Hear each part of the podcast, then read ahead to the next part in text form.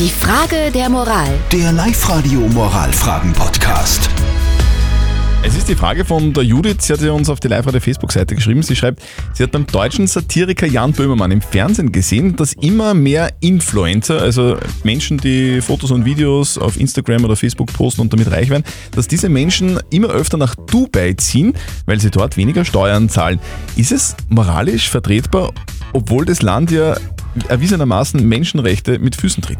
Die Simone hat uns per WhatsApp reingeschrieben, sie schreibt, wenn es ums Geld geht, sind viele käuflich. Die Familien, die dorthin ziehen und dann halt auch, sind dann halt auch in der Verantwortung, ihren Kindern zu erklären, warum dort Frauen nichts wert sind. Traurig, sehr traurig. Wie kann man das nur machen als Mutter?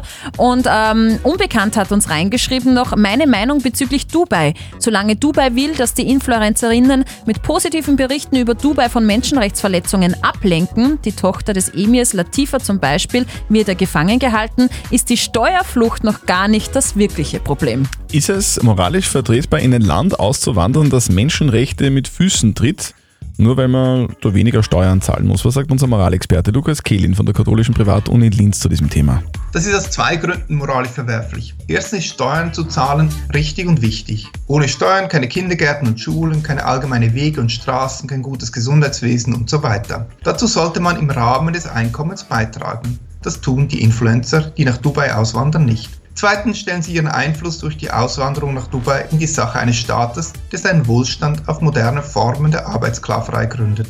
Also, kurz und knapp, liebe Judith, das Ganze ist unmoralisch und nicht vertretbar.